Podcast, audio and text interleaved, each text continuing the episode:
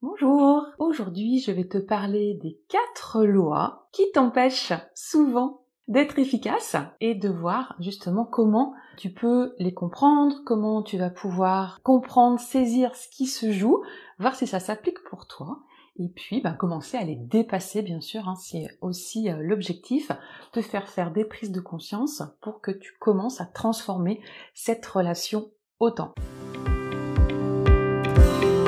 Bienvenue dans le podcast Équilibre au féminin. Je suis Stéphanie Genevois, coach professionnel certifié. Ce podcast s'adresse à toi, la femme passionnée, la femme qui souhaite réussir dans toutes les sphères de sa vie et qui s'oublie trop souvent, se perd sur les chemins des je dois, il faut. Ce podcast te guidera pour te servir en premier au grand buffet de la vie, pour retrouver la passion, ranimer ton feu intérieur et l'incarner au quotidien sur le chemin des possibilités. Un chemin facile, léger, joyeux, de liberté et d'émerveillement, tout en profitant de toute la beauté du paysage, des petits plaisirs du quotidien et des joies de la vie. Je suis ravie de faire ce chemin avec toi. Je partageais justement dans ma dernière newsletter que le temps il est bien mystérieux. Le temps parfois il passe à toute allure et puis à d'autres moments. Pourtant c'est le même nombre deux minutes et pourtant on a l'impression que ça s'étire, que euh, ça n'en finit pas, que le temps ne passe pas. Donc c'est très mystérieux ça, parce que le temps, on est habitué à ce que ce soit quelque chose de très mesurable. On a des horloges, on a des chronomètres, on a des, on a des agendas avec des rappels qu'on peut programmer. Donc on voit que le temps est quelque chose, on a l'impression que c'est très factuel, et pourtant à des moments, il nous échappe. Est-ce que tu as repéré aussi dans quel moment ça t'arrive plus? Peut-être que tu as des sujets, des activités où tu vois ce temps passer, et puis d'autres où il s'étire comme ça sans fin. Est-ce que tu as repéré ça? Cette relation au temps, ce dont je me suis rendu compte, c'est que il y a les stratégies, il y a les outils de gestion du temps, ça, c'est des choses qui sont importantes, c'est vraiment des choses qui vont nous aider à mieux gérer notre temps, et malgré tout, à des moments, on a beau avoir son agenda, on a beau avoir planifié un certain nombre de choses, le temps nous échappe. On se sent pas efficace, on se rend compte qu'on est en train de procrastiner, on se rend compte que bah, finalement on passe beaucoup de temps sur certaines activités alors que on a envie de faire autre chose. Et puis d'autres fois qu'on n'est pas en train de complètement savourer ce qu'on est en train de faire. Ce qu'il faut savoir, c'est que le temps est régi par un certain nombre de lois des lois qui font que ce temps n'est pas si mesurable que ça et qui va pouvoir échapper à ce qu'on va mettre en place en fait. La première loi porte le nom de loi de Parkinson. Cette loi nous dit que le travail s'étale de façon à occuper tout le temps disponible. Qu'est-ce que ça veut dire? Si pour une tâche, pour une activité, tu as une heure pour la faire, tu vas occuper toute cette heure pour la faire. Et que si la même tâche, la même activité, tu as une journée ou une semaine pour la faire, tu vas la faire en une journée, en une semaine. C'est là où ça va venir en contradiction avec certains outils, certaines stratégies que tu mets en place, où tu vas avoir des outils pour être focus, pour travailler le plus efficacement possible, peut-être sur des créneaux de euh, de dizaines de minutes. Et pourtant, alors que tu connais ces outils, tu te rends compte que tu es en train de rêvasser, que tu es en train de zapper, que tu te laisses distraire. Ça, c'est lié à la loi de Parkinson.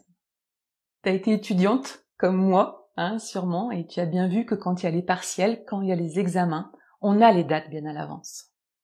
Là, ma fille, elle a reçu son emploi du temps pour toute l'année 2023-2024 et il y a déjà les partiels de janvier et de juin qui sont positionnés. Donc on a très clairement cette date en tête. Et pourtant, quand nous-mêmes on a été étudiants, on sait bien que les partiels, souvent, on commence à les réviser une semaine avant ou quinze jours avant. Alors qu'on le sait que la date arrive. Mais parce que si j'ai trois mois pour préparer un examen, je vais utiliser les trois mois. Si j'ai une heure pour faire une recette, je vais utiliser toute l'heure pour faire la recette. Si j'ai deux heures pour faire cette recette, je vais utiliser les deux heures. C'est la loi de Parkinson. ça entraîne des dérives dans certaines organisations où justement quand les délais ne sont pas bien posés ou quand il n'y a pas de délai posé du tout, les professionnels, les salariés vont diffuser le dossier, l'action sur ce laps de temps, qui vont avoir l'impression d'être occupés parce que ce dossier finalement il prend trois mois, il prend six mois, et donc il va s'étaler sur tout euh, ce créneau de temps, alors que il aurait pu être beaucoup plus raccourci en termes de délai. Et donc les personnes vont avoir l'impression aussi d'être occupées. On rentre dans cette contradiction-là, où en fait, vu que la tâche en elle-même peut être faite en une, en une heure quand on la met sur trois, la personne est occupée trois heures, alors que sur ces trois heures, en fait, elle a deux heures de temps libre. Comment tu peux limiter l'effet de la loi de Parkinson? C'est fixer des échéances. Des échéances réalistes, hein, bien sûr. Euh, après, il y a, y a, des choses qui sont incompressibles. Hein. Donc il ne s'agit pas, par exemple, je parlais d'une recette de cuisine, il ne s'agit pas de dire je vais la faire en 10 minutes. Il y a un temps de préparation incompressible, il y a un temps de cuisson incompressible. Mais de vraiment d'ajuster au mieux les délais pour avoir une échéance précise. Quand tu es dans un projet à plus long terme, donc tu vas mettre des échéances, tu vas mettre des jalons aussi pour tes différentes étapes. Et là, je vais t'inviter à faire des revues régulières pour voir où tu en es dans l'avancée de ce projet. Donc là, on est vraiment en fait mode gestion de projet. Hein. c'est ce que j'ai fait pendant 16 ans en entreprise, d'être pilote de projet. Donc on va construire comme ça son projet, définir les différentes étapes en leur mettant des échéances. Et régulièrement, on fait le point pour savoir comment avance le projet et réajuster régulièrement pour pas se laisser entraîner comme ça dans la loi de Parkinson. Deuxième loi dont je vais te parler aujourd'hui, c'est la loi de Carlson. Et il nous dit que un travail réalisé en continu prend moins de temps et d'énergie que s'il est effectué en plusieurs fois. Ça veut dire que les interruptions sont très mauvaises pour ta productivité. Ça veut dire qu'à chaque fois que tu es interrompu dans la tâche que tu es en train de faire, tu perds du temps. Parce que ça va être beaucoup plus compliqué de te remettre dans la tâche, de te reconcentrer dans cette tâche. Et donc au final, bah, ce temps qui est pris à te reconcentrer, à te remettre dedans, à reprendre le fil de ce que tu es en train de faire, peut-être à retrouver ton idée ou à trouver une nouvelle idée si tu l'as perdue, bah, fait que au final, la tâche va te prendre plus de temps. Et le temps, c'est aussi de l'énergie. C'est vraiment cette notion entre temps et énergie.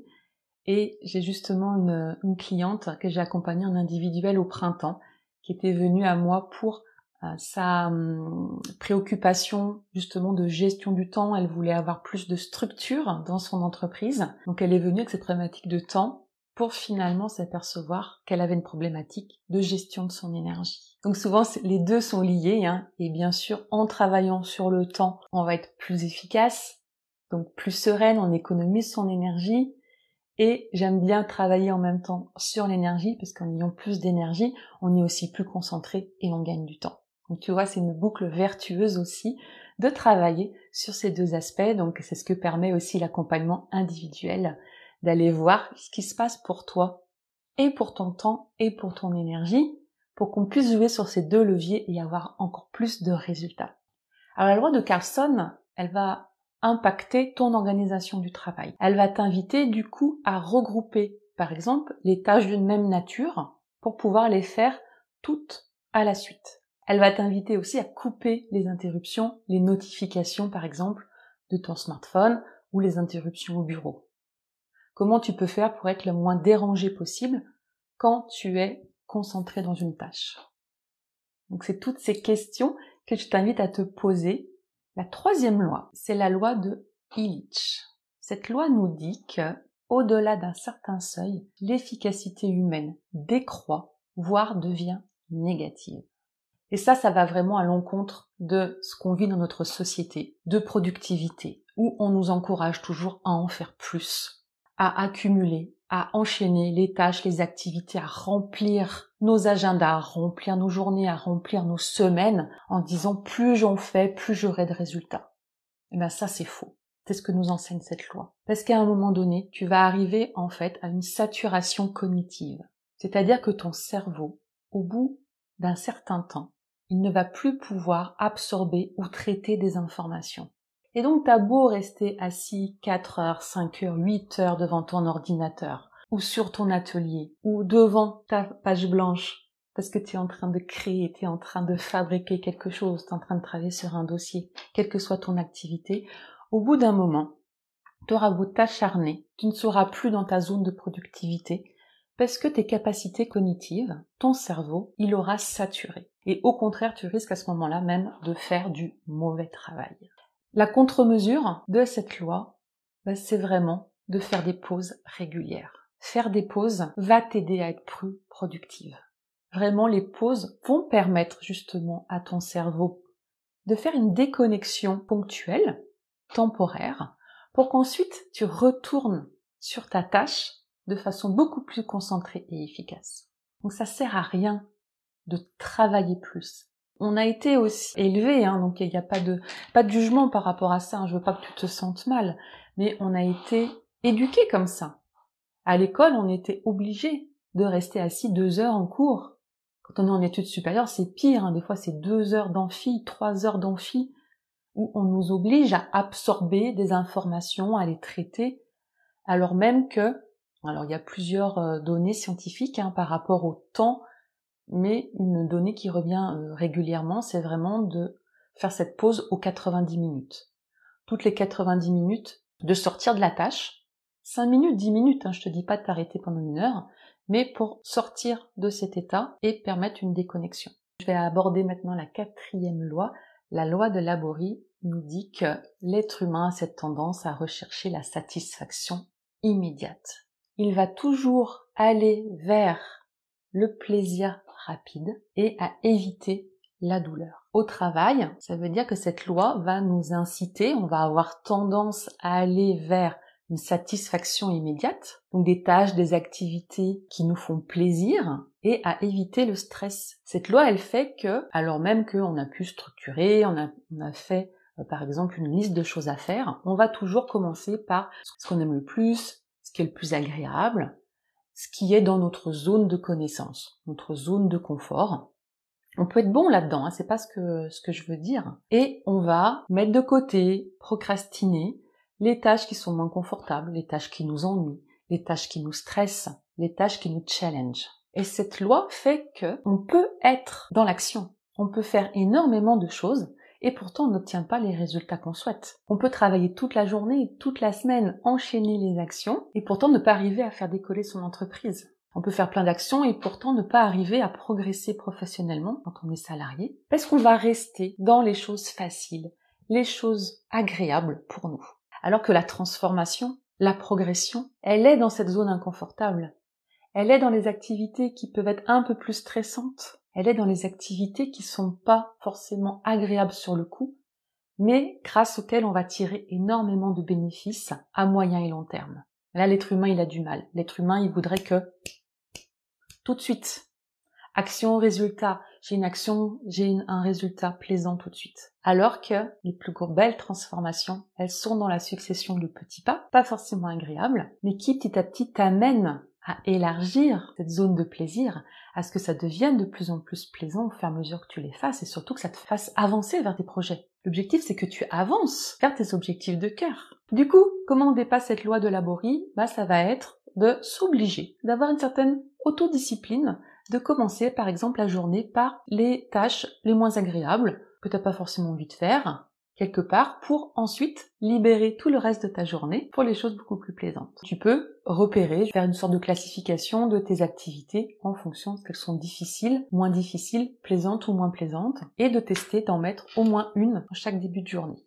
Voilà les quatre lois que je voulais te partager, qui t'empêchent peut-être, et je pense souvent, d'être efficace, d'être productive, alors que tu es pleine de bonne volonté, que tu as vraiment envie euh, d'avancer, de progresser, ça se joue sans que tu t'en rendes forcément compte. Si tu veux déjà qu'on en parle, tu peux tout à fait me contacter en message privé et on pourra voir ce qui se passe avec ton temps pour toi aujourd'hui. Donc je vais pouvoir faire aussi un audit, une mini-évaluation de ta situation et te proposer des conseils très concrets pour voir comment déjà tu peux transformer ta relation au temps. À très bientôt!